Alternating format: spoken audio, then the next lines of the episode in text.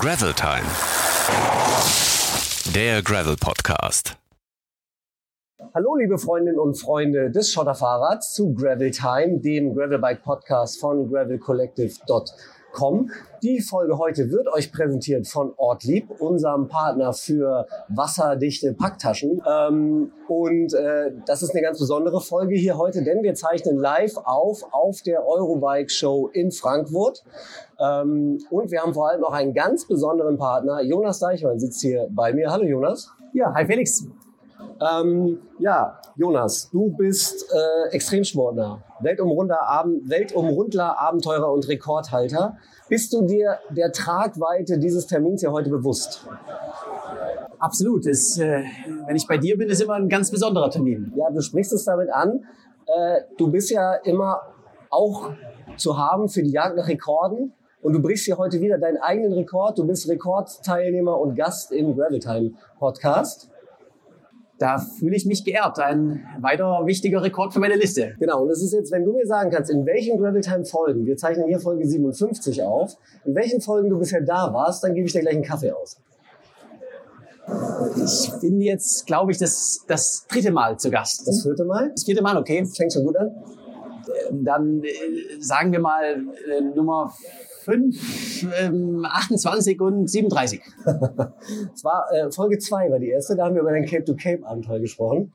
Dann war es Folge 21, das war mitten während deiner Weltumrundung. Äh, da warst du, glaube ich, irgendwo gerade in Sibirien noch.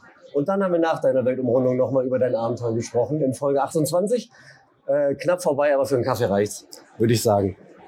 Ähm, du warst so oft hier wie kein anderer Gast. Äh, das heißt, die letzten Male waren aber eigentlich nur so vorgeplänkelt. Heute gilt's. Heute ist wirklich, heute müssen wir abliefern. Ja? Ähm, ich würde sagen, wir starten direkt mit unserer Aufwärmrunde. Und neu ist im Vergleich zu den letzten Malen, du darfst äh, die Antworten nur noch in einem einzigen Wort geben. Ja, damit's damit's ein bisschen zackig geht. Ich frage dich, sieben Fragen, du gibst sieben Antworten. Die beste Fahrradfarbe? Schwarz. Nein, rot. Äh, lieber bergauf oder bergab? Bergauf. Radfahren oder laufen? Radfahren. Das war gut. Was denkst du, wenn du von der befestigten Straße auf den Schotterweg abbiegst? Geil. Burger oder Salat?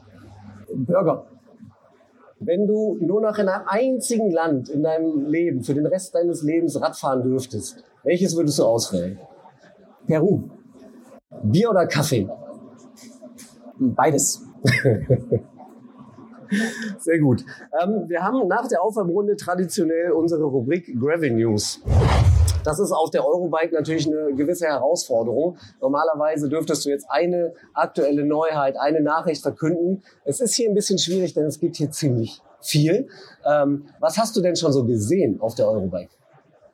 Also ich habe ein ganz großes Highlight. Ich bin ähm, jetzt vor ungefähr einer Stunde hier angekommen und bin direkt zum Ortliebstand gelaufen. Aber ich habe tatsächlich eine Neuheit, weil hier steht jetzt neben, äh, neben uns mein ganz äh, niegelnagelneues ähm, Rad. Ähm, ist auch tatsächlich das, ähm, das Scott Addict Gravel äh, 2024er Modell. Also ich bin, glaube ich, einer der Ersten, der das hat. Und äh, dazu auch die neuen Taschen von Ortlieb in ähm, Dark Scent. Also ja, sieht, sieht geil aus und mit dem geht's jetzt äh, in sechs Tagen schon in die USA. Ja, hervorragend. Du, du nimmst hier schon ganz viel vorweg. Auf jeden Fall ein sehr schön designtes Rad, die äh, neuen Taschen in der limitierten äh, Edition. Da müssen wir später auch noch ein bisschen ähm, mal drüber reden. Aber Eurobike, nochmal kurz. Wir haben uns tatsächlich, ich habe gerade überlegt, ich glaube vor vier oder fünf Jahren, bevor du zu deinem Cape-to-Cape-Abenteuer gestartet bist, auf der Eurobike kennengelernt. Ähm, unten bei, bei Shimano saßen wir damals.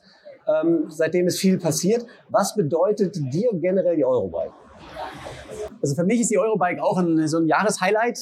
Ich habe ja so ungefähr 15 Sponsoren und Partner und Journalisten und äh, mit vielen auch eine Freundschaft. Also es sind wirklich ähm, mit meinen meisten Partnern habe ich eine langfristige Beziehung und habe viele, viele Freunde aus der Radszene, bin aber immer auf Reisen. Also es ist jetzt bei mir ein bisschen anders. Ich bin bei so Community Rides oder wie das andere, die in Deutschland leben, äh, vielleicht öfters machen, ist bei mir nicht der Fall, weil ich einfach ähm, immer unterwegs bin. Ja. Und äh, die Eurobike ist immer so für mich äh, ja zwei, drei Tage, wo ich dann ähm, ja, viele Leute, mit denen ich eine tolle Beziehung habe, mal wieder sehe und äh, man sich austauscht. Also ähm, ja, ist für mich ein ganz tolles Event immer. Kannst du dich denn, also seit wir uns das äh, erste Mal hier getroffen haben, hat sich ja einiges getan. Und speziell durch deinen Triathlon rund um die Welt hast du ja doch nochmal einen ordentlichen Popularitätspush bekommen, nicht nur in Mexiko, sondern auch in Deutschland. Ähm, kannst du dich noch mehr oder weniger frei über die Messe bewegen oder musst du alle fünf Meter für ein Selfie und ein Autogramm äh, anhalten? Also ich bin jetzt ja gerade erst gekommen und äh, bin auch schon ein paar Mal ähm, schon vor der Messe musste ich anhalten. Ja. äh, ich kenne es eher von, von anderen Events. Also äh, ich sag's mal so, in der in der breiten Öffentlichkeit war ich ja auch überall in den Medien, aber ich sehe so ohne langen Bart, wie ich in den Medien war, ein bisschen anders aus. Das heißt, dass ich jetzt so im, im, im Zug oder in der Stadt äh, überall erkannt werde. Das ist zum Glück in Deutschland nicht der Fall. Ähm, das aber wenn ich auf einer Fahrradmesse bin, dann ähm, ja, dann schaue ich schon, dass ich, wenn ich Termine habe, einfach auch schnell ähm, durchlaufe, weil sonst ähm, dauert der Weg ein bisschen. Du musst dich einfach mit Vollbart und deiner Baba Gump Mütze äh, verkleiden, dann erkennt dich niemand. Tipp von mir. Ich kenne es ja aus Mexiko. Ähm, da war ich dann, ich war ja drei Monate äh, wirklich täglich äh, nationale News in Mexiko und habe dann eine Baba Gump Mütze und so einen Anhänger. Also man wird dann auch wirklich überall sofort erkannt und das ist am Anfang mal ganz, ganz nett und äh, motiviert natürlich auch, aber wenn man dann äh, drei Monate lang wirklich sich nicht mehr frei bewegen kann und ähm, ins Restaurant geht und dann ist fünf Minuten später der Bürgermeister da, weil er, weil er gehört hat, man ist da, dann ähm, ist es äh, nicht mehr so schön. Also es ist einfach nur anstrengend und äh, in Deutschland ist es zum Glück so, dass ich so in der, in der Öffentlichkeit mich frei bewegen kann. Und wenn ich auf der Fahrradmesse bin, dann bin ich ja auch bewusst da. Und ähm, dann ist es auch, auch wunderschön. Ich freue mich natürlich auch immer, immer, immer Leute, die begeistert sind, auch zu treffen. Also es ist ja auch was Schönes. Und da kommt so ein komischer Typ und hält das Mikro unter die Nase. Ähm, wir wollen gleich über deine Abenteuer sprechen. Vielleicht abschließend noch eine Frage zum Thema Eurobike und Neuheiten. Was mir aufgefallen ist, die letzten ein, zwei Jahre war es immer sehr, sehr viel E-Bike und es war sehr, sehr viel Gravelbike. Dieses Jahr habe ich schon sehr viel E-Gravelbike gesehen. Unter anderem äh, bei Rotwild, unter anderem äh, Mario Cipollini scheint jetzt E-Bike zu fahren. Und äh, auch bei Scott, die ein sehr schickes E-Bike haben. Äh, fährst du jetzt auch E-Bike? Also ich bin ja jetzt äh, 36 und ähm, ist jetzt äh, äh, klar, ich steige jetzt auch um aufs E-Bike für mein nächstes Projekt. Äh, nee, also Spaß beiseite. Ich ähm, werde, solange ich ein normales Fahrrad fahren kann, ähm, äh, fahre ich ohne Motor. Ja, du würdest ja auch nicht besonders weit mit Motorunterstützung kommen, wenn du 10.000 Kilometer durch die Welt fährst. Jonas, wir wollen heute mit dir ein bisschen über Gott und die Fahrradwelt sprechen. Ähm, vor allem natürlich über dein neues Projekt, das du vorhast und zu dem du bald startest. Ähm, du hast unter anderem äh, schon einige große Sachen gemacht, hast die Panamerika na, ähm, solo bewältigt. Du bist mit dem Rad von Nordstadt, äh, vom, vom Nordkap nach Kapstadt gefahren, so rum, nicht von Nordstadt nach Kap Kap. Ähm, du hast ein Triathlon rund um die ganze Welt absolviert. Ähm, warum macht man sowas? Warum machst du sowas? Also ganz einfach, weil es geht und ich Bock drauf habe. Natürlich. Und ich mache gerne Projekte, die einzigartig sind und äh, sowas wie ein Triathlon um die Welt hat noch keiner gemacht. Da kann ich der Erste sein, das ist super. Mhm. Äh, worum es mir bei dem Ganzen geht, ist, ähm, am Ende ist für mich der Rekord ein, ein Bonus. Es ist toll, ihn zu haben. Es macht unglaublich Spaß, ein, ein Ziel zu haben, was schwierig ist, was, was für mich persönlich wichtig ist. Aber äh, am Ende ist es der, der Weg dahin, ist das Ziel. Also es sind, es sind Erlebnisse, es sind Begegnungen mit Leuten, es sind äh, Naturerlebnisse. Und ja. wenn ich da äh, so ein paar Monate unterwegs bin auf meinem, auf meinem Fahrrad oder zu Fuß oder wie auch immer, ähm, da lebe ich mehr als in, in zehn Jahren ähm, in, in Deutschland. Und mhm. äh, genau dafür mache ich das. Ich fühle mich einfach lebendig und, und sammle ganz viele tolle Erlebnisse. Mhm. Ähm, zu deinem Triathlon rund um die Welt vielleicht noch kurz. Es gibt einen ganz tollen Film, Wer ihn noch nicht gesehen hat, sehr, sehr sehenswert und äh, der lief im Kino. Wir haben letztes Jahr ein schönes Event dazu gemacht, auch mit dir. Ähm, der ist jetzt aber auch online verfügbar. Genau, der läuft jetzt seit zwei Wochen auch auf Netflix. Das Limit bin nur ich. Und genau, dazu gibt's auch noch ein Spiegel-Bestsellerbuch mit dem gleichen Titel. Und äh, ja, mein nächstes USA-Projekt kommt dann auch kurz vor Weihnachten, das ideale Weihnachtsgeschenk, ein neues Buch raus. Okay, das reicht jetzt an Werbung. Aber der Film ist wirklich toll, der, der lohnt sich auf jeden Fall, sich den anzugucken. Und äh, jetzt mal hier Butter bei die Fische. Äh, was hast du vor als nächstes, dein nächstes großes Projekt? Also mein nächstes großes Projekt startet schon nächsten Mittwoch in New York und äh, es heißt Transamerica Twice. Ich fahre einmal ähm, nicht so schnell wie möglich, sondern auf einem Gravelbike natürlich. Ähm, einmal von New York äh, nach Los Angeles. Eine ganz schöne Route, sind so 5.500 Kilometer. Mhm. Und dann äh, laufe ich am nächsten Tag äh, wieder zurück. Äh, das sind dann eine andere Route, etwa 5.000 Kilometer, ein Ultramarathon pro Tag, also etwa 50 Kilometer. Und dann bin ich so etwa Anfang November wieder, wieder in New York. Und das ist für mich so ein bisschen auch unfinished business, weil ich wollte ja bei meinem Triathlon um die Welt auch schon äh, durch die USA von Kalifornien nach New York rennen und äh, bin da äh, mitten in der Pandemie unterwegs gewesen und musste ja dann nach Mexi auf Mexiko ausweichen, weil ich ja. nicht rein konnte. Es war ein riesen Glücksfall. Ähm, lag daran, dass ich ja vorher auch im Iran und im Sudan war und das war auf einer Art Terrorliste und ähm, dann waren die Botschaften zu, Corona bedingt und ich konnte halt nicht rein. Und ähm, das ist für mich eine, ein langer Traum, mal die USA so zu durchqueren und jetzt äh, eine Doppelquerung mit, mit dem Gravelbike und dann zu Fuß, das äh, wird ein ganz großes Abenteuer. Fand das sehr schön gerade. Du hast gesagt, am nächsten Tag rennst du dann zurück. Das klang so ein bisschen, als würdest du in einem Tag von äh, Ostküste nach Westküste fahren. Aber ich würde es dir zutrauen. Ähm, ja, wie gesagt, du fährst einmal quer durch Amerika von Ost nach West. Das kann ich soweit noch nachvollziehen. Mit dem Fahrrad, schön, die Welt entdecken. Aber warum bleibst du dann nicht einfach in Kalifornien, legst dich an den Strand und genießt ein bisschen die Zeit? Warum, warum wieder zurückrennen? Also ich laufe ja auch sehr gerne, auch wenn Fahrradfahren meine Lieblingsdisziplin ist.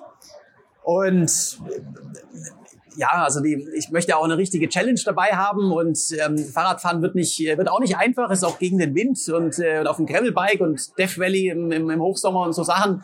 Aber ähm, das Laufen wird auch nochmal eine, eine richtig tolle Challenge. Und ich muss sagen, ich kenne es ja jetzt auch aus Mexiko, also im Land auch zu Fuß durchqueren ist, beides hat seinen Charme. Die Geschwindigkeit ist eine andere. Auf dem, auf dem Fahrrad 200 Kilometer am Tag, da nimmt man äh, sehr, sehr viele Eindrücke wahr. Äh, zu Fuß äh, lernt man aber auch äh, Land und Leute nochmal ganz anders kennen, weil man viel nahbarer und greifbarer ist, weil man einfach nicht so schnell ist. Ist das immer ein Vorteil? Ähm, hat beides seine Vor- und Nachteile, aber die Kombination erst auf dem Fahrrad durch und dann zu Fuß zurück ist einfach klasse. Mhm. Also du, du nimmst deine Umgebung nochmal ganz anders wahr auf eine andere Art und Weise. Also ich möchte damit nicht sagen besser oder, schle oder schlechter, sondern ich sage einfach, äh, man nimmt es anders wahr. Und äh, die Kombination aus beiden ist, ist einfach super. Mhm. Du hast es gerade angesprochen, du warst schon an sehr, sehr entlegenen Orten der Welt unterwegs, vielleicht auch an dem einen oder anderen Ort, wo äh, viele sagen würden, nee, da möchte ich vielleicht nicht freiwillig Radfahren oder laufen, weil die Leute Angst oder Respekt haben. Ähm, du hast viele Kulturen kennengelernt, hast noch mehr Menschen kennengelernt, erzählst immer wieder auch tolle Geschichten von deinen Begegnungen. Ähm, was erwartest du dir von den USA? Also von den USA, ähm, ich bin ja auch schon ein paar Mal in den USA gewesen. Ich habe mal in, in, in, New York gelebt, äh, noch vorm Studium und äh, bin ja während der Panamerika auch vorher schon insgesamt so vier, fünf Monate in den USA gewesen. Mhm. Und ich erwarte mir äh, landschaftlich einfach ähm, extreme Vielfalt mit, also in beide Richtungen. Vor allen Dingen der Westen ist mega spektakulär mit den, den Rocky Mountains und da geht es bis auf 4000 Meter hoch. Dann die Canyons natürlich und dann Kalifornien. Und ähm, auf der anderen Seite aber auch eine, ähm, die Prärie und äh, die Einöde, wenn es dann einfach mal 1500 Kilometer geradeaus durch, ähm, durch Felder geht und sich nichts verändert. Das ist auf dem Fahrrad ähm, monoton. Beim Laufen ist man dann, in, ja, einen Monat geht's dann geradeaus und nicht viel passiert. Aber äh, diese, diese Abwechslung von, von Landschaften mit noch die Appalachen und so, das wird unglaublich spannend. Und natürlich auch Land und Leute, weil äh, die USA ist, äh, sind ja schon auch, Amerikaner sind auch ein bisschen verrückt. Und ähm, das heißt, es passiert was. Und äh, auch da ist es ja wieder extrem divers mit ähm, ja, sehr liberalen Menschen in den, an, den, an der Küste und dann laufe ich aber auch durch das ähm, mitten durch die Prärie und äh, sehr, sehr konservative Gegenden. Und ich bin mir einfach sicher, so die, die Mischung aus dem, ähm, da lerne ich sehr viel über die USA kennen und werde tolle Begegnungen haben. Du hast gerade gesagt, äh, die, die leichte Monotonie, wenn man 1500 Kilometer einfach nur geradeaus läuft. Führst du Tagebuch in der Zeit? Das würde mich interessieren, was da so in deinem Kopf passiert dann was das mit dir macht. Ähm, auf jeden Fall. Also ich habe wieder auf meiner, meiner Webseite ein, äh, ein Tagebuch und ähm, genau, ich bin, bin auch gespannt. Also ich komme sehr gut klar mit Monotonie. Das ist ja auch eine der, der großen Herausforderungen. Ich kenne es vor allen Dingen von meinem letzten großen Projekt auch vom, äh, bin ich auch 456 Kilometer geschwommen und Schwimmen ist, das ist noch langweiliger als, als durch, äh, durch Kansas zu radeln oder zu rennen, weil wenn man nicht wirklich direkt an der Küste ist, da sieht man einfach nur Wasser und ein bisschen Plastikmüll ab und an, aber da ist halt nichts. Das ist extrem monoton und man muss sich den ganzen Tag beschäftigen. Und äh, daher, das kann ich. Und ähm, hat auch, ist auf der anderen Seite stelle ich mir das auch so ein bisschen wie ein Gefühl von Freiheit vor, wenn man dann da so durch Kansas ähm, rennt oder durch Nebraska radelt und es immer nur schnur geradeaus ist. Aber ich bin allein auf meinem Fahrrad oder zu Fuß und habe dann meinen Forrest Gump Soundtrack an und fühle mich frei. Wird, wird toll. Sehr, sehr schön. Ähm, nach welchen Kriterien hast du die Strecke ausgewählt? Worum ging es dir da in, in erster Linie? Du hast gerade schon gesagt, du willst nicht auf dem schnellsten Weg von A nach B fahren und laufen. Also am Ende ist es eine, eine Mischung aus, ähm, ich wollte jetzt, jetzt auch nicht den längsten Weg nehmen, aber es ist auch kein Geschwindigkeitsrekord. Also ich habe äh, durchaus auch eine, eine, eine tolle Route geplant. Äh, ich wollte auch äh, viel Gravel reinbringen. Und ähm, ich habe, sag ich mal, so eine Mischung bei der Radstrecke, die ist auch ein bisschen länger als die Laufstrecke.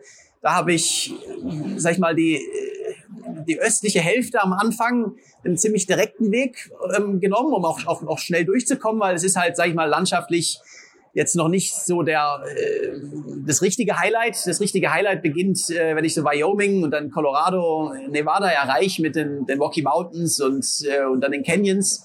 Und äh, da habe ich mir dann einfach eine, die extra, die Umwege, die schön eingebaut. Und ja, ich sage mal, je, je mehr Höhenmeter und Pässe, desto besser. Und mhm. äh, das habe ich aber dann bewusst so gemacht in der monotonen Strecke, relativ direkt. Und äh, wenn es dann in die Rocky Mountains geht und äh, in die Canyons, dann auch mit ein paar tollen, äh, tollen Schleifen. Worauf freust du dich am meisten? Also auf der Radstrecke ähm, ganz klar, wenn dann die, die Rocky Mountains kommen und es dann auch durch Utah geht, das wird, wird toll und natürlich im Pazifik ankommen, einmal reinspringen und die Wechselzone und dann wieder zurückrennen. Und auf der Laufstrecke Monument Valley, das wird mein Highlight. Okay. Und äh, wovor hast du am meisten Respekt?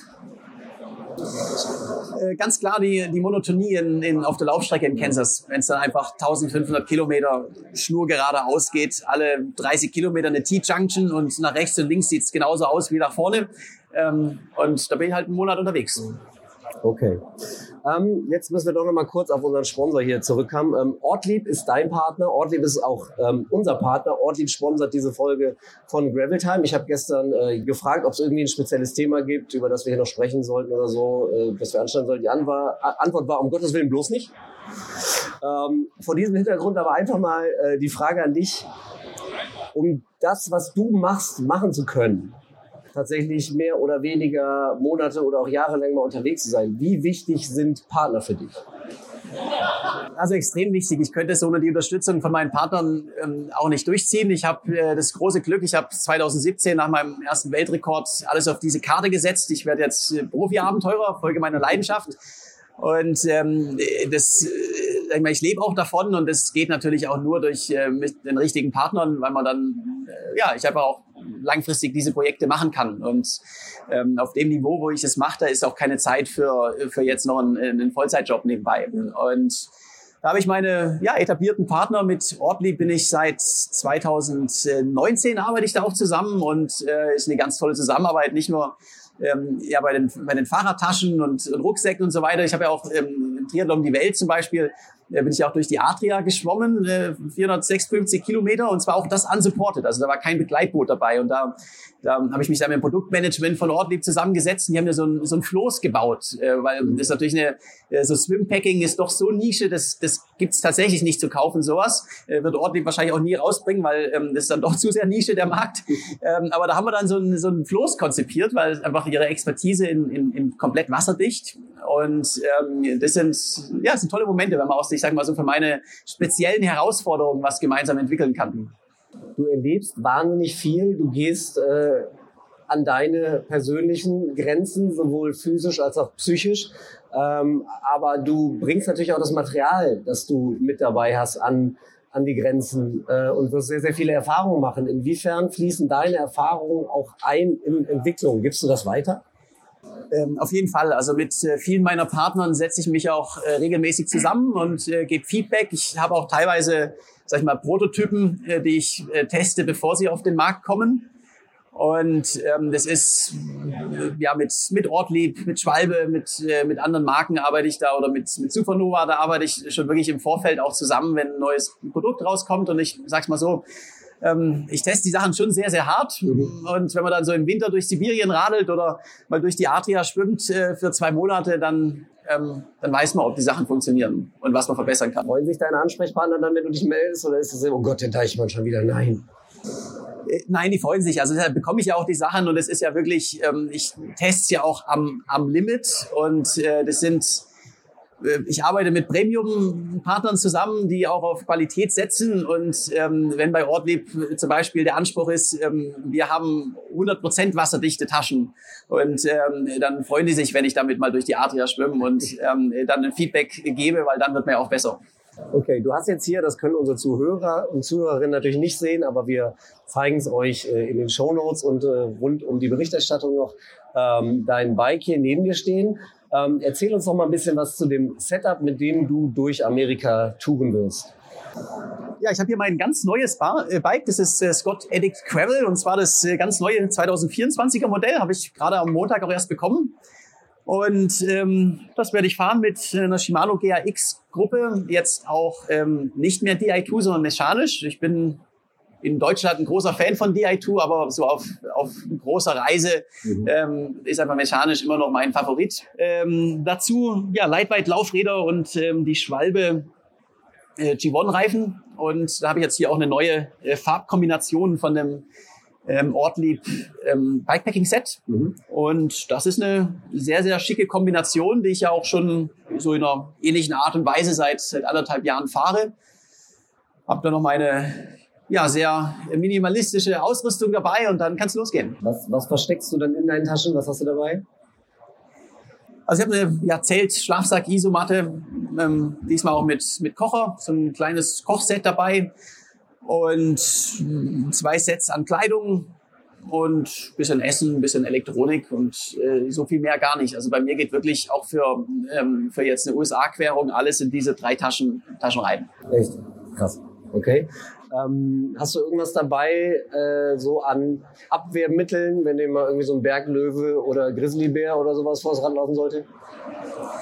Ähm, nein, ich bin ja auch im Fahrrad schon vor 2018 ähm, auch in, in Alaska und im Yukon und den Gegenden unterwegs geben, gewesen, wo es auch, also mir sind auch Bären mehrmals begegnet, sowohl Grizzlies wie auch Schwarzbären. Und äh, jetzt bei der Tour, ja, in Montana, Wyoming können die auch kommen, ist schon richtig, auch Colorado, in den Rocky Mountains gibt's die.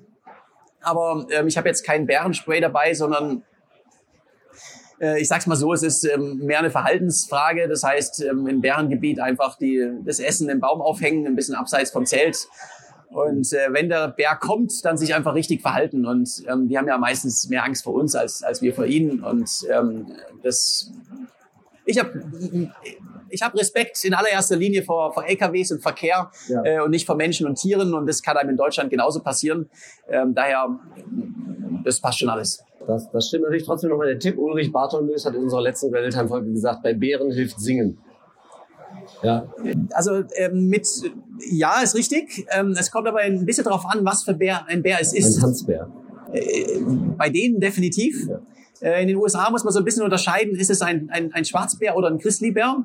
Äh, die Schwarzbären, ähm, ich habe die auch schon wirklich im Fahrrad zehn Meter neben mir gehabt und äh, die bei denen Lärm machen, also singen zum Beispiel, wenn die einen sehen und hören, dann, dann hauen sie ab. Mhm. Ein Grizzlybär hat keine natürlichen Feinde. Ähm, der, ähm, ich habe auch einen Grizzlybär schon mal neben der Straße, der ignoriert einen einfach, bis man ihm zu nahe kommt und also beim Grizzlybär eher dann mit viel Respekt langsam weggehen und das muss man halt dann erkennen, ist es jetzt ein Grizzly oder ein Schwarzbär. Ja, aber wenn du einem Fischer singst, dann wird der wegrennen. Das stimmt. Ja. Also wenn man, wenn man sich nicht sicher ist, ob es ein Grizzlybär oder ein Schwarzbär ist, einfach auf den Baum klettern, weil der, der Schwarzbär der klettert hinterher, der Grizzly, der schüttelt einen runter. also du hast dich doch offensichtlich damit auseinandergesetzt auf jeden Fall. Äh, ganz genau, bestens vorbereitet. Ähm, wir haben bereits im vergangenen Jahr auf der Eurobike eine Folge Gravel Time live vor Publikum aufgezeichnet. Hast du eine Idee, wer damals unser Gast war? Keine Ahnung. Markus Weinberg. Oh, sehr spannend. Mein, mein Fotograf und Kameramann vom Triathlon um die Welt. Und genau. gerade frisch von, aus den USA zurück damals, oder? Genau, genau. Darum ging's. Wir haben mit ihm über seine Teilnahme bei der Tour Divide gesprochen, die ja auch quer durch die USA führt, ähm, die gerade noch läuft. Äh, Ulrich Bartholmös wird wahrscheinlich heute im Laufe des Nachmittags das Ziel erreichen als erster. Im Moment sieht es so aus, als würde er gewinnen. Ähm, Hast du da auch mal drüber nachgedacht? Äh, die könnte man ja auch zehnmal am Stück fahren. Das Ding ist 4400 Kilometer lang von Kanada nach Mexiko. Also es ist eine, eine, eine richtig coole Strecke, ein bisschen kurz, ähm, aber äh, definitiv spannend. Also ich möchte die Tour Divide, ja, kann ich mir vorstellen, prinzipiell die mal zu fahren, aber äh, ich bin trotzdem ein Fan von meinen eigenen Expeditionen und äh, weniger Rennen. Deshalb ähm, so auch Ultrarennen fahre ich in allererster Linie, wenn ich das mal mache, zur Vorbereitung. Mhm. Und ähm, ich mache meine jetzt auch für nächstes Jahr, für übernächstes äh, in allererster Linie ähm, Abenteuer und Expeditionen. Ähm, und keine klassischen Wettkämpfe. Okay, alles klar. Ähm, ich würde gerne noch mal ein bisschen mit dir äh, über ein Thema sprechen, das, das uns sehr wichtig ist und ich glaube dir auch, äh, und zwar das Thema Nachhaltigkeit ähm, generell. Gerade bei deiner Tour rund um die Welt, bei deinem Triathlon hast du sehr darauf ähm, geachtet. Ja, äh, da stellt sich jetzt natürlich die Frage, ähm, wie wichtig oder wie, wie hältst du es mit der Nachhaltigkeit bei deinem kommenden Event? Also es ist ein extrem wichtiges Thema. Ich bin ja in jetzt über 100 Ländern auf der Welt gewesen und ähm, ich sehe die, die, die Folgen von der Klimakrise überall. Und äh, in, bei uns kommt es an, in manchen Ländern ist es aber auch existenziell. Also in Mexiko bin ich bei Leuten eingeladen worden äh, und die haben, da hat es halt seit zehn Jahren nicht mehr geregnet und die wissen nicht mehr, wie sie überleben können, weil halt nichts mehr wächst. Mhm. Äh, und das ist, äh, sehe ich überall. Deshalb ist es ein extrem wichtiges Thema. Und äh, ist auch ein Grund, warum ich meine Projekte, sage ich mal, unsupported mache. Das heißt, ich habe eben kein, keine Autos, die hinter mir herfahren, äh, einmal rund um die Welt, äh, sondern ich trage mein Gepäck. Ich habe auch ähm, jetzt einen Partner wie Ortlieb, die das, der das sehr wichtig ist. Und bei meinem Projekt durch die USA jetzt auch mache ich ähm, auch einen äh, lasse ich berechnen, was ist eigentlich mein CO2-Ausstoß äh, bei dem Projekt? Und gleiche es dann aus, äh, indem ich an eine Charity spende, die ähm, die Klimaprojekte mal unterstützt. Mhm. Das heißt, man kann ja, man kann ja berechnen, äh, also ich fliege auch in die USA, da schwimme ich jetzt nicht rüber. Und ähm, da kann man dann genau berechnen, ähm, auch so Sachen, was, äh, was ist eigentlich das Fahrrad, was hat denn das, so eine Produktion vom Fahrrad für einen CO2-Ausstoß, ähm, wenn man mal im Hotel übernachtet, das Essen und alles, also all diese Dinge, äh, wie viel CO2 produziere ich mit meiner Reise und äh, dann spende ich den Betrag an eine, an eine Charity, die dann wieder auf Forstung und ähnliche Projekte macht. Musst du dann nachher mal erzählen, wie hoch, wie, wie groß dein Fußabdruck oder Reifenabdruck äh, dann ähm, tatsächlich war. Wie, wie siehst du generell die, die Rolle des Fahrrads äh, in einer nachhaltiger orientierten Welt? Also es ist ein, ein ganz wichtiges, äh, ganz tolle Sache. Ähm, ich arbeite übrigens auch mit einer Charity wieder zusammen, World Bicycle Relief, die spenden Fahrräder zum Beispiel an, an, an Kinder und NGOs, äh, Charities in, in, in Afrika äh, damit dann einfach Kinder mit dem Fahrrad zur Schule fahren können, wenn's, wenn die Schule weit weg ist. Und das ist dann Bildung und Nachhaltigkeit in einem. Und äh, für mich ist Fahrrad äh, zum einen ein Lebensstil, äh, tollste Sache der Welt. Und äh, es ist auch, auch wenn jetzt ein, ein, ein Carbonrad ähm, wird ja auch irgendwie produziert, aber so ist es mit allem. Und Fahrradfahren ist ähm, definitiv nachhaltiger als, als Autofahren oder Fliegen. Und man kann als Pendler mit dem Fahrrad zur Arbeit fahren. Man kann auch, ähm, also ich fahre auch als, als Speaker, äh, wenn es möglich ist. Ich habe manchmal natürlich ähm, Termine, da bin ich an einem Tag in München, am nächsten in Hamburg. Äh, das schaffe ich dann ähm, nicht mit dem Fahrrad und komme noch frisch und munter bei meinem Kunden an. Aber sobald es, so, sofern das irgendwie möglich ist, fahre ich auch mit dem Fahrrad zu, zu Terminen und so weiter. Und das ist äh, letztendlich, wenn man schaut, dass man das Fahrrad als Transportmittel so so vieles halt irgendwie geht ins Leben einbringt, dann tut man mit dem Fahrrad auch dem Klima was Gutes. In der Fahrradindustrie passiert ja schon einiges in Sachen Nachhaltigkeit. Du hast einige Partner, ähm, da müssen wir Ortlieb nennen oder Schwalbe auch, die da sehr vorangehen. Ähm, aber äh, wie, wie, siehst du das? Gibt es auch noch was zu tun in der Branche? Gibt es noch Hausaufgaben? Also die gibt's immer. Man kann, man macht da schon sehr viel. Es geht ähm, bei vielen Firmen auch in die richtige Richtung. Also es ist ja auch ein Thema, ich merke das überall, wo ich bin, dass, dass Nachhaltigkeit ein Thema ist, was auf der Agenda ist. Aber äh, ich sage mal so, äh, es gibt auch noch, äh, auch in der Fahrradindustrie genug äh, Firmen, da kommt dann alles in Plastikverpackungen an und ähm, man muss auch mal an die an die Wege denken. Ich sage jetzt auch mal, Profisport zum Beispiel ist in, in keinster Art und Weise nachhaltig, wenn man äh, da schaut, wie, ähm, ja, was da alles hin und her transportiert wird. Ähm, bis vor wenigen Jahren hat man seine Plastikflaschen im Profisport einfach neben die Straße geschmissen. Ähm, ist jetzt auch gibt's mittlerweile nicht mehr. Das sind so Schritte, die in die richtige Richtung gehen. Aber da kann man natürlich noch viel mehr machen. Ja, alleine wenn du siehst, äh wie viel äh, Autos hinter so einem Peloton von 150, 160 Radfahrern herfahren. Das ist ja schon immer Wahnsinn. Ähm, ich möchte mit dir noch ein bisschen über Ängste sprechen. Wir haben gerade schon über, über Grizzlies geredet. Äh, du bist in, in Situationen unterwegs, in die viele Menschen wahrscheinlich in ihrem Leben nicht kommen werden. Ich ganz bestimmt nicht. Ähm, wie viel Angst hast du prinzipiell vor deinen Abenteuern, dass da jetzt was äh, fundamental schief gehen könnte? Äh, ich habe keine Angst vor meinen Abenteuern, sondern einfach nur große Vorfreude und äh, natürlich Respekt. Mhm. Äh, das muss man unterscheiden. Äh, wenn ich den nicht mehr hätte, dann würde ich bei dem, was ich mache, irgendwann äh, sterben, weil ich dann Risiken eingehe, die ich nicht eingehen sollte. Deshalb Respekt ist notwendig. Aber ähm, ich habe die, die tolle Eigenschaft, dass ich in meinem ganzen Leben noch nie in Panik geraten bin. Das heißt, ähm, auch in einer, in einer Notsituation, ich funktioniere rational. Und das heißt, wenn dann äh, zum Beispiel ein Grizzly kommt, da hat man es gerade und man, äh, man, man fällt in Panik, dann weckt man vielleicht den Jagdinstinkt, nicht die beste Idee. Ähm, aber wenn man ruhig äh, sich verhält und richtig, dann ist das Risiko schon mal viel, viel geringer. Und ähm, so ist es jetzt, Grizzly ist jetzt nicht die wirkliche Gefahr, aber ähm, du weißt, was ich meine. Mhm. Also es ist einfach in, in Notsituationen richtig zu reagieren. Und für mich die, das größte Risiko, ich bin ein Fan von Statistiken, das ist mit äh, Autos und LKWs, da ist das Risiko für mich als Radfahrer äh, hundertmal höher als alles andere. Und äh, ich werde deswegen nicht verzichten, aber es ist auch ein Teil, wir haben es auch vorhin vom Gravelbike gehabt, warum ich mittlerweile so gerne Gravel fahre, weil ich einfach ähm, äh, weg von der Straße will. Also ähm, ich hatte ja meine ersten äh, Weltrekorde auch ähm, auf dem Rennrad. Ähm, wie schnell kann ich vom einen Punkt zum anderen über den Kontinent kommen? Es ist immer gut gegangen. Ich habe knappe Situationen gehabt und äh, ich muss sagen, ich werde es nicht mehr tun, irgendwie auf ähm, große Straßen mit dem Rennrad äh, durch die Nacht fahren. Das habe ich keine Lust mehr drauf. Das ist ja für ganz viele, viele Menschen, die aufs Gravelbike umsteigen und die vielleicht auch vom Rennrad kommen, ein ganz wesentlicher Punkt. Ne? Weg vom immer weiter zunehmenden, ja speziell auch in Deutschland, immer weiter zunehmenden Verkehr auf den Straßen und äh, rauf auf die ruhigeren Schotterwege, Waldwege, Feldwege, Ruhe haben, das genießen zu können und halt auch ein bisschen weniger, weniger Angst im Kopf. Ja. Ähm, vielleicht eine andere Art von Ängsten oder Sorgen. Ähm, wie ist das mit der Erwartungshaltung von Sponsoren, von Fans, von Medien? Du hast dir mittlerweile, haben wir gerade schon gesagt, einen gewissen Ruf erarbeitet. Du hast äh, eine gewisse Fanschar versammelt, äh, die sehr gespannt ist. Oh, was haut als nächstes raus? Er hat so viel gemacht. Was kommt als nächstes? Man muss da nochmal was toppen. Wie, wie ist das? Also klar, ähm, die Erwartungshaltung ist da, aber äh, ich sag's mal so, ich habe jetzt, ich spüre da jetzt auch keinen keinen Druck von meinen äh, Sponsoren. Ich habe jetzt keine, ich habe Partnerschaften, die langfristig sind. Äh, ich sag's mal so, mit meinem Triathlon um die Welt habe ich auch ähm, sehr, sehr viel Vorschuss erarbeitet und ähm, ich habe da volle Unterstützung für die Sachen, die ich, äh, Projekte, die ich mache. Und wir sind da einfach im Austausch.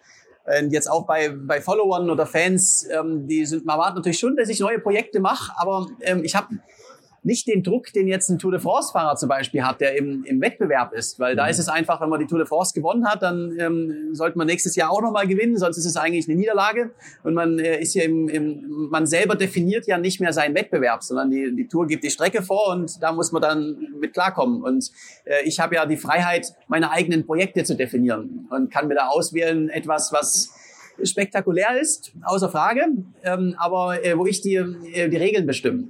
Und ähm, das ist ein, ein ganz gewaltiger Vorteil. Wie weit in, in die Zukunft denkt man da immer? Wie viele Projekte hast du schon in deinem Kopf? Also das hat sich natürlich seit dem Triathlon die Welt massiv verändert. Ähm, da muss ich auch sagen, vorher war das auch ein, ja, habe ich das praktisch alleine gemacht und hatte konnte mal sagen, so in drei Monaten habe ich wieder was vor und das hat gereicht. Dann schickt man mal so eine kleine Pressemitteilung an die, an die Fahrradmedien und, äh, und gut war's. Und das hat sich natürlich massiv verändert. Also äh, mittlerweile ähm, ist in der, interessanterweise in der, aktuell in der Planung, äh, was, äh, was jetzt Medien angeht, was Buch angeht und Film angeht, bin ich gar nicht bei meinem USA-Projekt jetzt, sondern ich bin bereits jetzt ähm, in der Planung für das, was nächstes Jahr kommt. Weil äh, Filmverträge, Buchverträge, die werden ein Jahr im Voraus unterschrieben. Mhm. Und ähm, das ist, was sich massiv verändert hat. Also ich ähm, plane mittlerweile schon auch im, im zwei, drei Jahreshorizont äh, meine Projekte. Also zumindest das große Projekt. Jetzt hast du natürlich jetzt die große Chance zu sagen, was nächstes Jahr kommt. Ähm, ja, und das wirst du auch im Januar als einer der ersten erfahren. Ja, hervorragend. ähm, ist es denn so, dass du mittlerweile vielleicht auch mal Vorschläge bekommst oder Anregungen, dass äh, irgendwie, weiß ich nicht, entweder aus der Industrie raus oder auch von Fans, von Freunden eine E-Mail, eine Nachricht auf äh, Social Media oder so kommt, mach doch mal bei uns was, wie wär's denn mal hier oder da oder damit sowas? Äh, ja, da bekomme ich ähm, sehr viele Vorschläge und äh, sage praktisch immer nein. äh, ist einfach ähm, ich bin glücklicherweise sehr kreativ und äh, habe immer neue Ideen, was man machen kann. Ähm, und ich bespreche es immer mit meinem Vater in allererster Linie und äh, was, was er davon hält. Und äh, bisher habe ich da habe ich da immer interessante und äh, Projekte gefunden, die die Spaß machen und die auch gewissermaßen einzigartig sind, weil das ist ja der der Punkt, also um, um so Dinge zu schaffen, wie ich sie mache äh, und damit auch Erfolg zu haben. Mhm. Äh, zum einen, ich brauche Leidenschaft, also ich muss irgendwie einfach Bock drauf haben, wenn jetzt irgendwie ein Industriepartner sagt, Jonas, mach doch mal das und das und ähm, ich mache das dem Gelde wegen, nicht weil ich da mit Herzblut verbrenne, dann, dann mache ich mich langfristig kaputt und äh, das, sowas mache ich nicht. Und ähm, klar bekomme ich mal, sag ich mal, irgendwie Anregungen und so von, von anderen Leuten, aber äh, ich bin da, sag ich mal, so mit meinen Projekten auch ein bisschen so weit draußen, ähm, dass ja, ich eigentlich immer meine eigenen Ideen habe. Hm, okay. Aber ähm, wenn du mit deinem Vater du redest, sagt er dann auch mal, äh, nee, Bub, das ist Schwachsinn, das lässt jetzt mal bleiben? Oder? Also mein Vater hat immer diese Grundhaltung, erstmal geile Idee, machen wir. Äh, und jetzt schauen wir mal, ähm, ob das auch wirklich geht. Aber er ist immer von der Grundhaltung erstmal positiv geht. Und dann wird's genau im, im Detail beleuchtet. Also äh, ich nehme jetzt mal das Beispiel Triathlon und die Welt. Ich habe ja Seepferdchen gehabt, ich war kein Schwimmer und bin auch noch immerhin. nie wirklich, immerhin, das ist eine gute Basis, habe ich mir auch gedacht. Äh, und war auch kein guter Läufer. Und mein Vater ist Segler, also er kennt sich da ein bisschen besser aus als ich. Und da habe ich ihm diesen Vorschlag, da so die Idee gehabt da und, und mein Vater dann nicht gesagt, sag mal, spinnst du eigentlich? Sondern er hat gesagt, oh, okay, okay, ähm, du weißt, ähm, ich bin Segler, jetzt gucken wir uns mal die, die, die kroatische Küste an. Oder also erst wollte ich in, ich wollte erst von Griechenland in die Türkei schwimmen. Und das hat mein Vater dann gemerkt, okay, da sind es aber etwa 10 kmh Strömung und Frachtschiffe ist eine Hauptroute, die da durch den Bosporus geht ähm, das lassen wir dann doch lieber. Und dann äh, haben wir gemeinsam geschaut, äh, wo könnten wir denn dann schwimmen und sind dann auf die kroatische Küste gekommen. Und das sind so, so, so Sachen, wo man einfach äh, gemeinsam überlegen und das konstruktiv äh, miteinander besprechen. Okay. Ähm, wenn wir jetzt äh, vielleicht hier im Publikum oder auch zu Hause äh, ähm, oder wo auch immer die Leute den, den Podcast hören, Menschen dabei haben, die sich jetzt sagen, ach, das klingt ja cool, was der Jonas da macht, sowas will ich auch machen. Wie wird man denn Extremsportler in, in der Art, wie du das machst?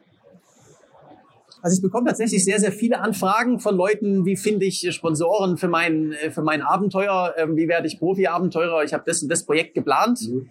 Äh, und da sage ich auch immer genau dasselbe. Ähm, also erst muss man sich mal unterscheiden, ähm, hat man einfach nur vor, eine große Reise zu machen oder will man das beruflich machen? Wenn es das erste ist, dann sage ich einfach machen. Der beste Zeitpunkt ist meistens jetzt, ist auch gar nicht so schwierig und äh, man muss es einfach machen, weil sonst kommt immer irgendwas anderes im Leben dazwischen. Wenn man eine Weltreise machen will, wenn man mal nach Istanbul raden möchte, Ach, dann. Äh, dann genau am besten gleich jetzt im Sommer und, und nicht erst in, in zwei Jahren, weil weil es geht ja. Man startet wahrscheinlich mit zu viel Gepäck, aber während der Reise fliegt alles raus und man lernt es. Also ist gar nicht so schwierig.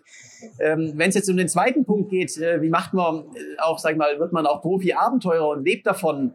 Ähm, da bekomme ich immer dieselbe Frage. Ähm, ich habe jetzt dieses Projekt geplant, was, in, was ein tolles Projekt ist, aber äh, es ist bei den meisten nicht einzigartig, sagen wir es mal so. Ähm, wenn man jetzt äh, ans Nordkap radelt oder, äh, oder wie, wie, auch immer, dann gibt's halt noch ein paar hundert, die sowas in die Richtung auch schon gemacht haben.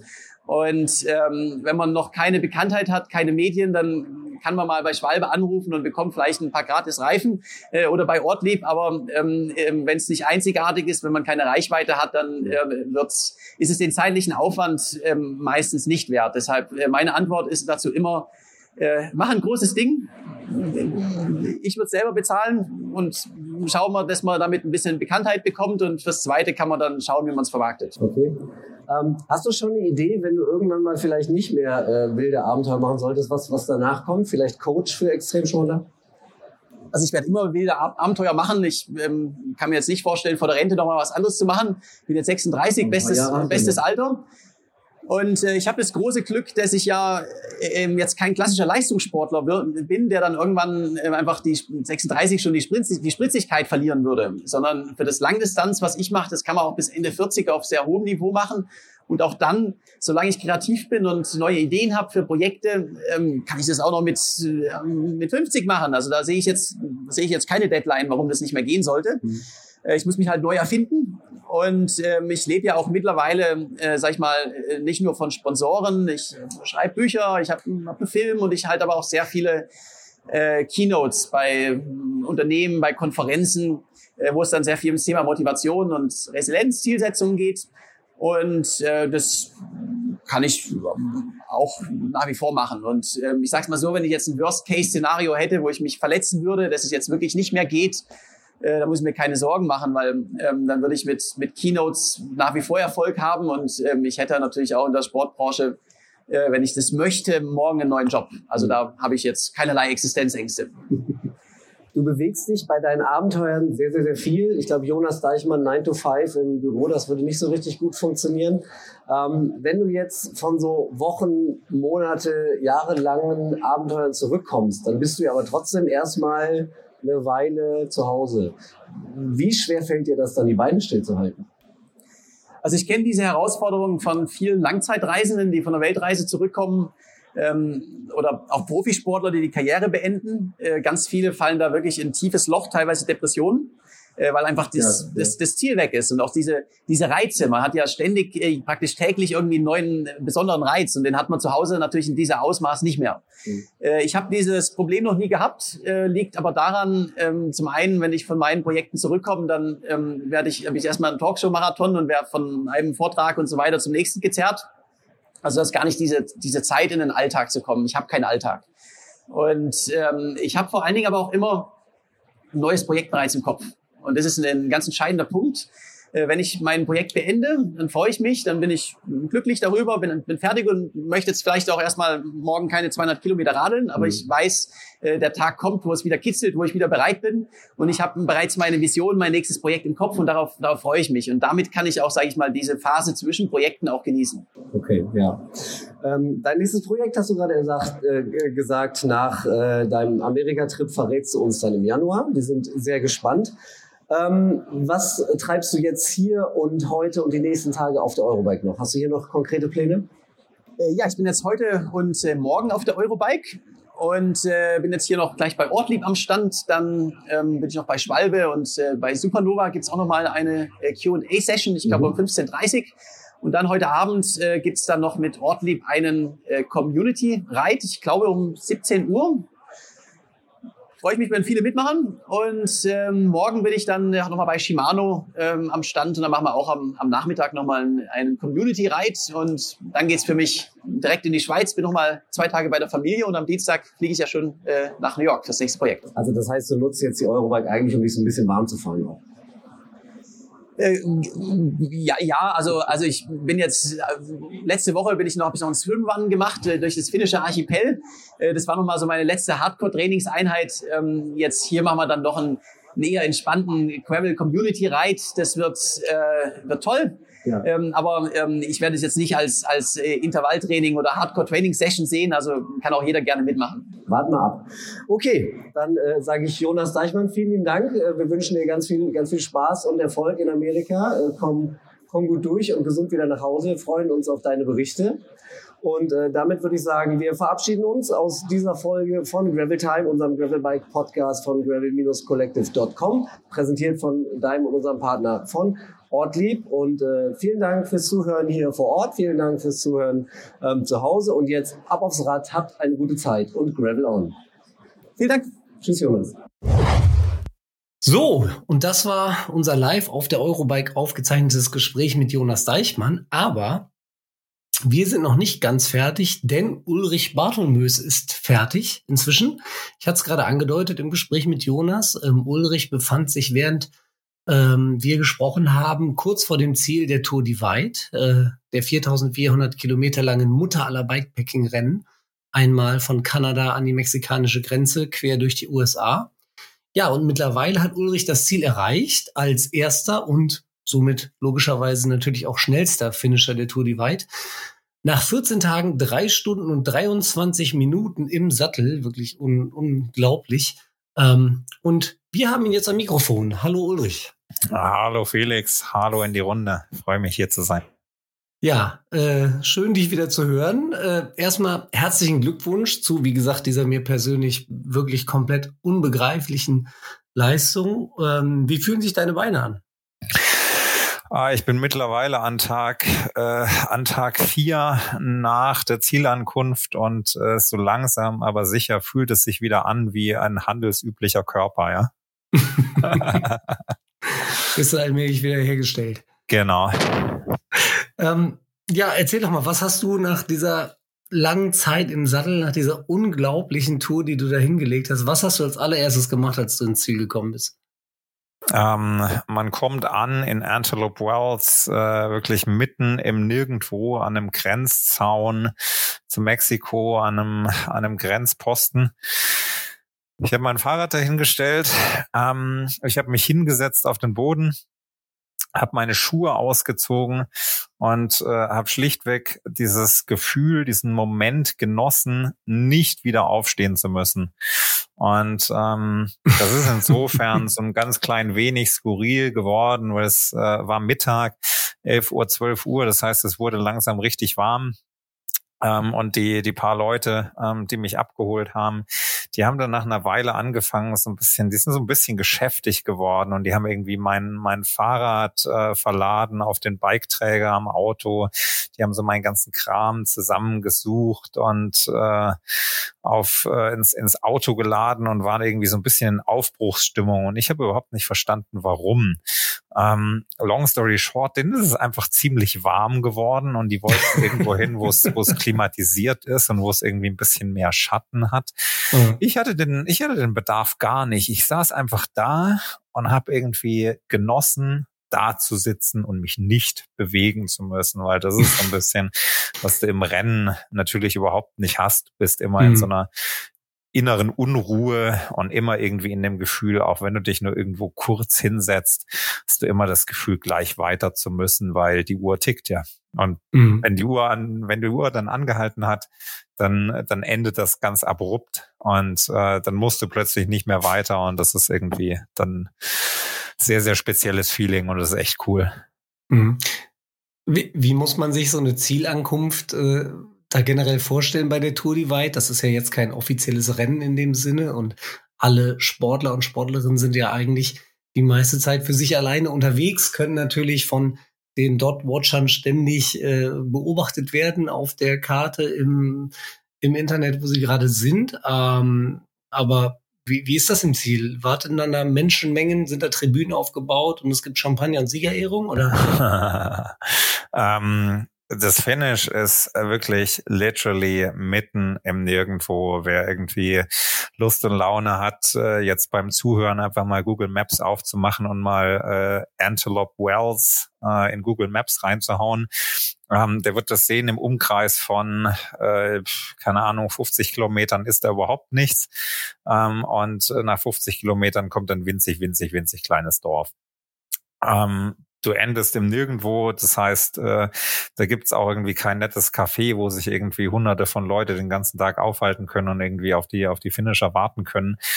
Ähm, da ist einfach nichts und niemand. Und ähm, die einzigsten Leute, die da irgendwie kommen, äh, sind die von der, von der Hatchita Bike Range. Das ist äh, so dieser, dieser Außenposten, die im Prinzip alle Finisher da mal aufsammeln, denen irgendwie ein Bett und äh, mhm.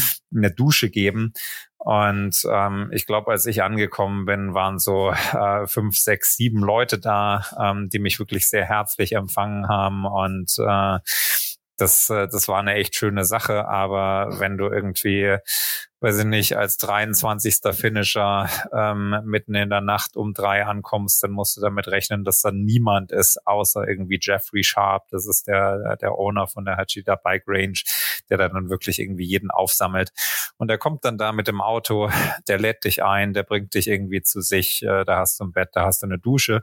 Aber ansonsten gibt's da irgendwie ähm, keine Tribüne und irgendwie mhm. ähm, kein, äh, kein Podium und keine Champagnerdusche. Auch schade. Und, und Jeffrey pendelt dann jetzt da ein, zwei Wochen lang zwischen Ranch und Ziel rum.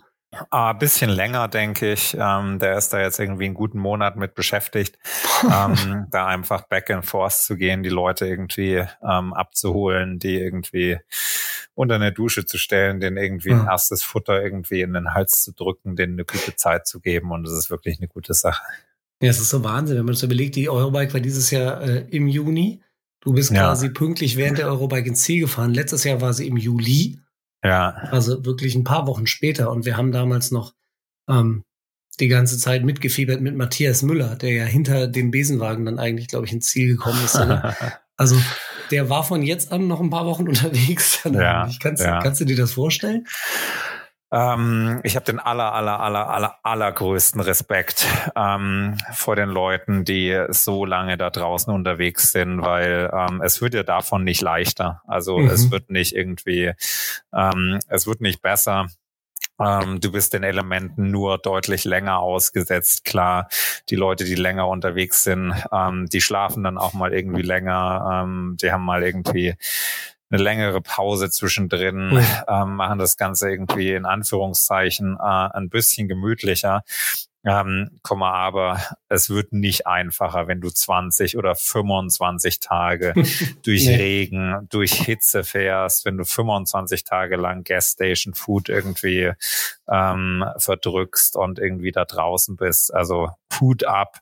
Ähm, ich kann es mir gar nicht vorstellen. Ähm, und ich glaube, das ist so ein bisschen so ein, so ein gegenseitiges, ja. Ähm, ich habe mit Matthias Müller ähm, die letzten Tage viel gesprochen und Kontakt gehabt. Mhm. Ähm, er zieht seinen Hut vor mir und kann sich absolut nicht vorstellen, wie ich es in 14 Tagen irgendwie geschafft habe. Auf der anderen ja. Seite ähm, kann ich es mir überhaupt nicht vorstellen, wie er es letztes Jahr ähm, in der deutlich längeren Zeit ähm, geschafft hat, weil ich ehrlicherweise froh bin, als ich nach 14 Tagen, drei Stunden, 23 Minuten von diesem Rad runtergestiegen bin und nicht ja. wieder drauf musste. Es war einfach so eine Erleichterung und ich bin so froh drum gewesen und ich wollte auch keinen Kilometer mehr machen. Ähm, also das ist so ein bisschen, ja. man ist froh, wenn es fertig ist. Siehste, ich kann mir beides nicht vorstellen. Ähm, du hast gerade nochmal gesagt, 14 Tage, drei Stunden, 23 Minuten, also wirklich nochmal, äh, äh, wie gesagt, gut ab, äh, un unfassbar. Du hattest in unserem Gespräch in unserem Podcast kurz vor dem Start der Tour Divide mal angedeutet, dass du schon einen Blick auf die äh, Rekordzeit von Mike Hall aus dem Jahr 2016 ähm, geworfen hast. Die hast du jetzt, und das muss man wirklich sagen, nach diesen 4400 Kilometern um lächerliche viereinhalb Stunden verpasst. Was immer so mal davor, mal dahinter, aber immer so in der Nähe. Ähm, ist das schade jetzt für dich oder ist das im Prinzip ganz egal? Nein, ich würde nicht sagen, dass es ganz egal ist, ähm, aber ich bin komplett im Reinen und komplett happy ähm, mit meinem mit meiner ganzen Fahrt. Ähm, ich habe vorher auch klar gesagt, ich bin hier, um ähm, um als Sieger nach Hause zu gehen. Ich bin hier, um irgendwie einen Rekord anzugreifen. Ich habe aber auch ganz klar mhm. gesagt, ich glaube, 20 Prozent davon ähm, sind einfach unter meiner eigenen Kontrolle und sind irgendwie beeinflusst durch das, was ich möchte. Und die restlichen 80 Prozent sind ähm, auf Deutsch gesagt abhängig davon, was der Trail möchte, dass ich tue. Und ähm, das hat sich auch gezeigt. Ähm, ich war äh, ja vernünftig vor der Rekordzeit unterwegs bis so zum Halfway Point. Und äh, am Halfway Point äh, im Great Basin ähm, der großen Schlammgrube äh, der Tour Divide ähm, habe ich dann einfach 14 Stunden verloren, weil es mhm. keine Möglichkeit gab, irgendwie vorwärts zu kommen, man einfach im Schlamm stuck war und ähm, das ist exakt das, was ich meine mit den 80 Prozent. Wenn der Trail nicht möchte, dass du vorankommst, äh, dann, dann möchte er das nicht und dann musst du irgendwie ähm, damit klarkommen und darfst dich nicht so sehr irgendwie auf die ähm, auf die Zeit versteifen, weil ansonsten kommst du irgendwie mentally in, äh, in Probleme. Und äh, mhm. ich glaube, mit der Zeit, die ich da verloren habe und auch mit der Zeit, ähm, die ich nachher wieder, wieder aufgeholt habe, ähm, kann ich, kann ich super zufrieden sein. Und ähm, es gab dann währenddessen oder danach ähm, auch ein paar Diskussionen, ob wir hier irgendwie wirklich äh, Äpfel mit Äpfeln oder mit Birnen vergleichen, weil die Rekordzeit, die Mike aufgestellt hat in 2016, die war in Kanada auf einer leicht anderen Strecke unterwegs. Da hat mhm. dieser ähm, mystische Coco Claims Climb ähm, gefehlt. Jay Peterberry hat gesagt, ähm, das sind gut vier Stunden, ähm, die der Climb sozusagen ausmacht und die Strecke verlängert äh, oder ver, ja, verlängert, äh, wie sie heute gefahren wird. Ähm, das heißt, äh, wenn man das irgendwie mit into account nimmt, dann bin ich da irgendwie wirklich um Haaresbreite vorbeigesegelt. Aber das mhm. ist jetzt nichts, wo ich irgendwie irgendeine schlechte Laune von habe oder ähm, wo ich irgendwie ähm, enttäuscht bin, sondern ich weiß einfach, ähm, ich habe alles gegeben, ich habe alles irgendwie so gemacht, äh, wie es gut möglich war und ähm, bin komplett im Reinen ähm, mit dem, wie ich gefahren bin und einfach super glücklich und super stolz unter den Bedingungen und man, man sagt so ein bisschen 2016 wäre das perfekte Jahr gewesen. Mhm. Ähm, nicht zu heiß, nicht zu kalt, nicht zu nass, nicht zu trocken. Ähm, wenig Schnee, äh, viel, viel Tailwind, ähm, waren wohl irgendwie so. Also alles, was du nicht hattest alles, was ich nicht hatte und sozusagen unter den Bedingungen auch einfach. Ähm, man mhm. weiß, ich habe äh, ich habe Mike nie kennengelernt, aber Mike war ein großer Sportler und ähm, ein toller Athlet und irgendwie zu wissen, unter den Bedingungen da so rangekommen zu sein, das ist einfach, wo man mhm. ähm, sich selbst sozusagen auch mal ein bisschen auf die Schulter klopfen kann und sagen kann, good job. Und ähm, das, äh, das tue ich irgendwie von ab und an mal und bin da total happy. Es gibt diesen großartiges, äh, dieses großartige Radsport-Biopic, äh, den Film The Flying Scotsman über Graham Aubrey. Ähm, mhm. Da greift er den Stundenweltrekord an und scheitert bei seinem ersten Versuch irgendwie ganz klapp und sagt dann, okay, ich versuche es einfach morgen direkt nochmal. Mhm. Na? Nein. Nein. Ähm, ich glaube, bei so einem Stundenweltrekord, äh, da kannst du das machen, ähm, weil es Ja, aber jetzt bist du schon drüben, hast das Flugticket schon bezahlt, dein Material ist da, du kennst die Strecke. Ja, ähm, aber ich habe auch das Flugticket zurück schon bezahlt und meine Familie also. wartet auf mich und ähm, ich, äh, ich freue mich drauf, zurückzukommen. Ähm, nein, wie ich gesagt habe, ähm, man muss in Betracht ziehen, äh, es ist nicht bei einem Stundenweltrekord äh, irgendwie eine Stunde, die man irgendwie investiert und es dann einfach nochmal probiert. Ähm, es sind 14 Tage und es ist ein halbes Jahr Vorbereitung, was man, hm. äh, was ja, man investiert. Und äh, was viel schwerer wiegt, es ist eben, wie gesagt, nicht, dass ich möchte, dass irgendwie ähm, das unter einer gewissen Zeit passiert, sondern es ist anders als bei einem Stundenweltrekord halt einfach mhm. 14 Tage, in denen wahnsinnig viel passieren kann, in denen dir das Wetter und der Trail irgendwie alles ermöglicht oder alles verhagelt. Ähm, und deshalb ist es eine wahnsinnige Glückssache, äh, da auch irgendwie den richtigen, richtigen Moment für abzupassen. Und äh, ich glaube, die Enttäuschung, mhm. äh, es sozusagen morgen nochmal zu probieren und dann irgendwie 17 Tage zu brauchen, ähm, es kann nur irgendwie in einer Enttäuschung enden. Ja. Okay, du bist ähm, über weite Strecken der Tour Divide ähm, zusammen oder zumindest in der Nähe von Justina Slewajka gefahren, der dann im Endeffekt als ähm, zweitschnellster Teilnehmer und 13 Stunden, glaube ich, hinter den Ziel gekommen ist. Ähm, wenn man so lange zusammenfährt, wie schwer fällt es dann irgendwann ähm, doch die Entscheidung zu, zu fassen, so ich, ich greife jetzt an und fahre jetzt auf Sieg? Justinas ist seit vielen Jahren äh, ein guter Freund von mir. Wir sind viele Rennen zusammengefahren. Wir haben viele Abenteuer miteinander erlebt. Ähm, es ist eine schöne Zeit gewesen, ähm, die wir einfach gemeinsam ähm, gehabt haben. Man muss sich das so vorstellen, dass man immer irgendwie in der Nähe ist, aber man fährt jetzt nicht irgendwie den ganzen Tag miteinander, nebeneinander. Mhm. anders als es vielleicht manchmal auf dem Tracker aussieht, ähm, hat man immer irgendwie einen Abstand. Man hat irgendwie immer mal eine gute und eine schlechte Stunde. Ähm, und äh, das zieht sich dann irgendwie schon so, so ein bisschen auseinander. Und äh, man entscheidet ehrlicherweise auch nicht so, jetzt ist der Moment gekommen, jetzt attackiere ich. Das passiert nicht wie irgendwie bei einer Grand Tour am äh, Ors-Kategorie Anstieg, wo dann irgendwie einer mal am Horn zieht und sagt, so jetzt voll Attacke und die letzten 80 Kilometer ähm, wird einfach ein großes Solo, ähm, sondern das passiert ähm, ganz unterschwellig und ganz unbewusst, ähm, dass man sich irgendwie voneinander entfernt, äh, weil der eine eine gute und der andere eine schlechte Stunde hat. Und äh, das mündet dann in einem kleinen Vorsprung und der baut sich dann aus oder eben auch nicht. Ähm, und irgendwann dividiert sich das halt irgendwie so auseinander, äh, dass dann einer halt irgendwie früher oder später mhm. ins Ziel kommt und Justinas hat irgendwie ähm, im letzten Renndrittel äh, sicher auch nochmal irgendwie eine gute Portion Pech gehabt. Ähm, und äh, ja, dann, dann, dann zieht sich das einfach und äh, entscheidet sich das viel, viel unspektakulärer, als man das jetzt irgendwie hm. aus dem Fernsehen und irgendwie von einer Grand Tour äh, gewohnt ist, wenn die Großen davonziehen. Ja. War, war aber trotzdem auf jeden Fall immer spannend, sich das anzugucken.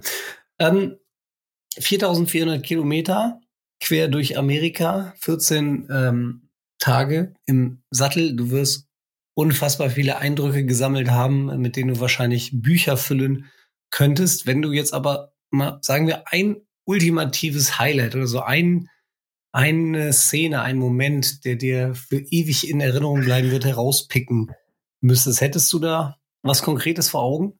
Ja, mit Sicherheit. Äh, was die große Runde gemacht hat, war die ähm, war die Story im Great Basin, als äh, wir drei, ähm, der Justinas, der Jens und ich, also die drei Spitzenreiter des Rennens, mhm. ähm, gemeinsam gestrandet sind, stuck waren im knietiefen Peanut Butter Mud ähm, und äh, eine ganze Nacht, äh, elf Stunden oder so verbracht haben in so einer Porter Potty, wie die ähm, Amerikaner es nennen, also basically ein Dixie-Klo, was auf einen Anhänger geschraubt ist, ähm, eine Toilette einmal ein Meter groß aus, äh, aus Plastik, äh, was der einzige Shelter äh, im Umkreis von irgendwie 150 Kilometern war.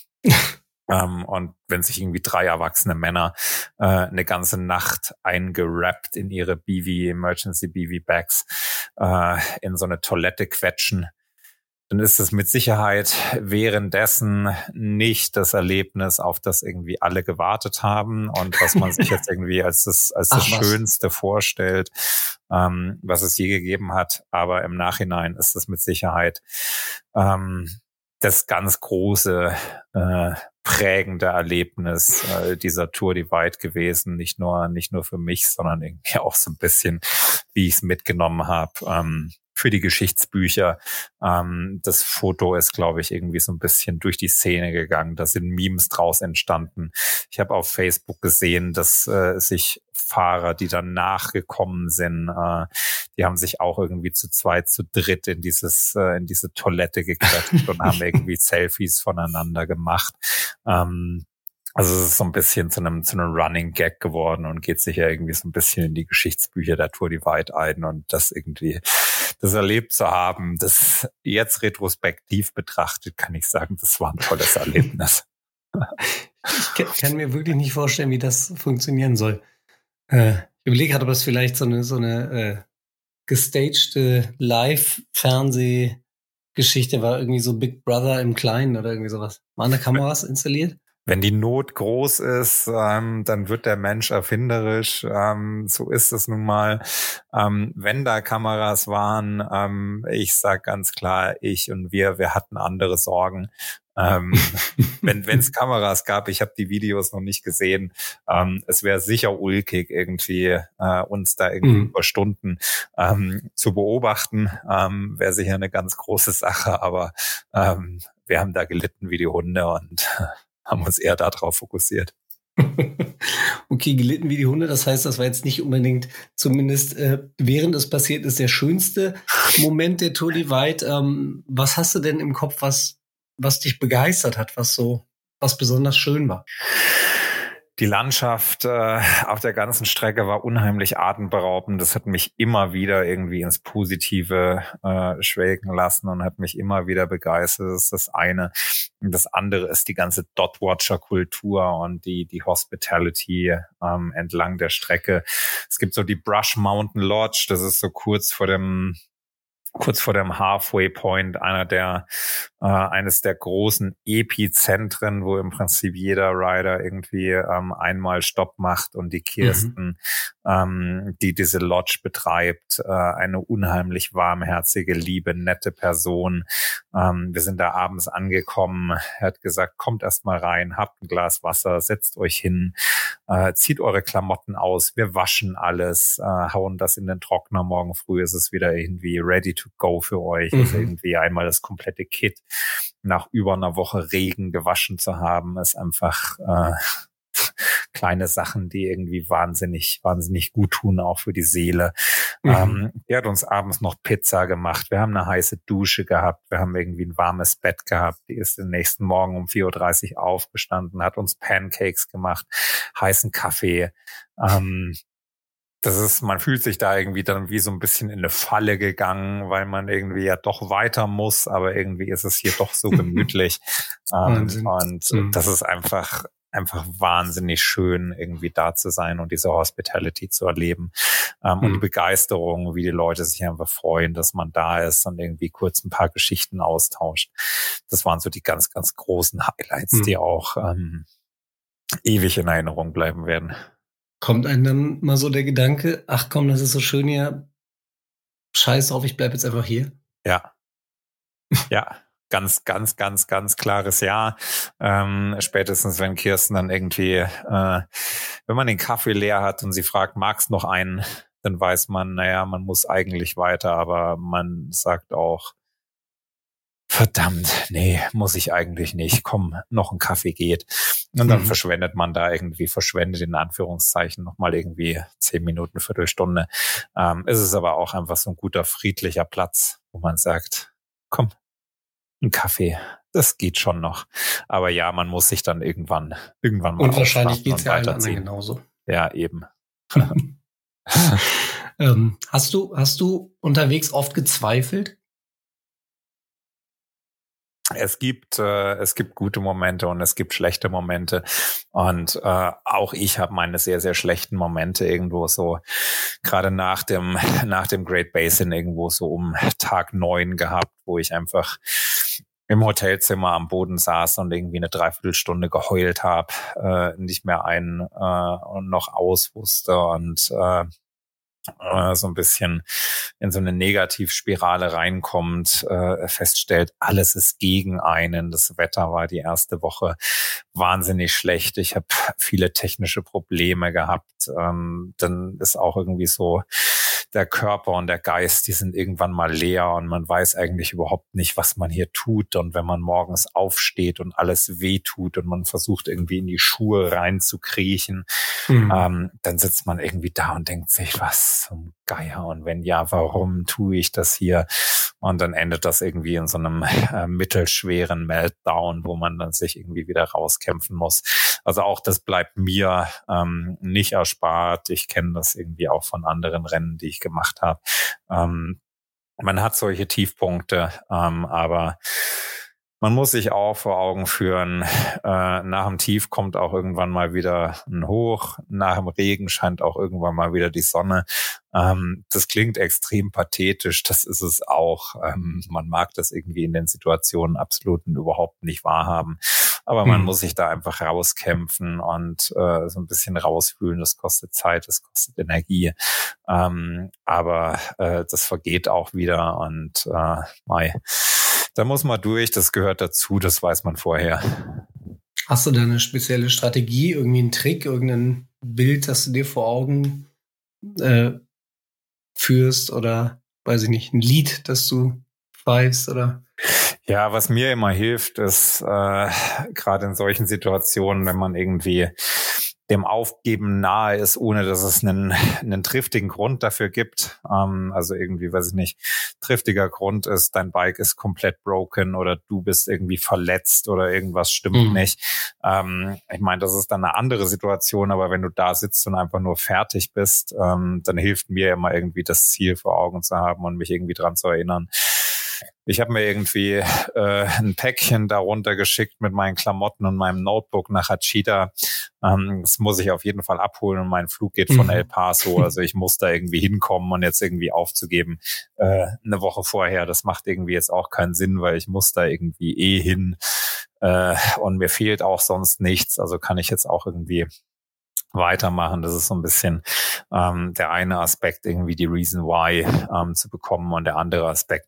Man muss sich da so ein bisschen rauspeppeln, man muss sich selbst irgendwie so ein bisschen ein paar gute Sachen tun, ähm, was nettes essen an einem netten Ort, irgendwie mal fünf Minuten sitzen, die Landschaft genießen ähm, mhm. und irgendwie so so Kleinigkeiten. Ich habe dann irgendwie äh, wenn Dotwatcher entlang der Strecke waren, habe ich irgendwie kurz angehalten, habe mit jedem irgendwie ein, zwei Minuten ähm, Chat gehalten. Das gibt auch so ein bisschen positive Energie, weil die Leute einfach so begeistert davon sind, was mhm. du tust und das dann einfach mal so kurz zwei Minuten lang aufzusaugen ähm, und dann nicht nur vorbeizufahren.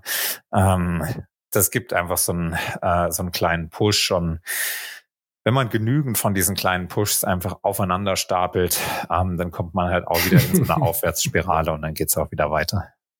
Mhm. Wir haben äh, im letzten Podcast viel über Bären gesprochen, über mögliche Begegnungen und über mögliche ähm, Verhaltensweisen, wenn der Bär dann kommt oder da ist. Äh, hast du Bären gesehen? Ich habe gerade in, in Kanada, ähm, ich glaube, drei, vier, fünf Bären gesehen, aber mhm.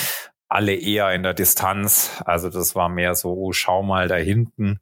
Ähm, und äh, das war jetzt kein so typischer Bär-Encounter, wo sich irgendwie dieses Riesentom vor einem aufbaut und irgendwie laut brüllt, sondern mhm. alles irgendwie in, in sicherer Entfernung und sicherer Distanz. Also insofern da keinerlei Probleme gehabt.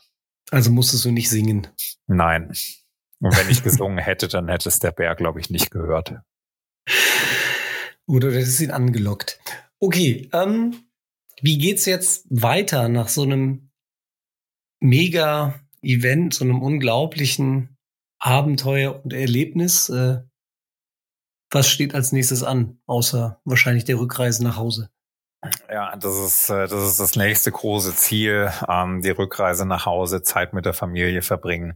Ich war jetzt insgesamt äh, vier Wochen in den USA unterwegs. Das, äh, das zehrt dann auch irgendwann ähm, so ein bisschen am Gerüst. Und ähm, es braucht jetzt einfach auch erstmal ein bisschen Zeit, das Erlebte zu verarbeiten. Ähm, das ist mir unheimlich wichtig, da sozusagen nicht von einem einfach ins nächste zu springen, mhm. sondern da dann auch einfach erstmal ein bisschen zur Ruhe zu kommen, dem Körper und dem Geist mal irgendwie so ein bisschen die Chance zu geben, ähm, zur Ruhe zu kommen. Und äh, ich habe bis zur Tour Divide, das war mein großes Highlight oder ist mein großes Highlight dieses Jahr geplant und äh, darüber hinaus nicht weiter. Und ähm, das ist jetzt dann so ein bisschen der Moment, wo es dann heißt, auch ein bisschen nach vorne zu planen, sich ein bisschen Zeit zu nehmen, sich ein bisschen zu überlegen, was kommt als nächstes.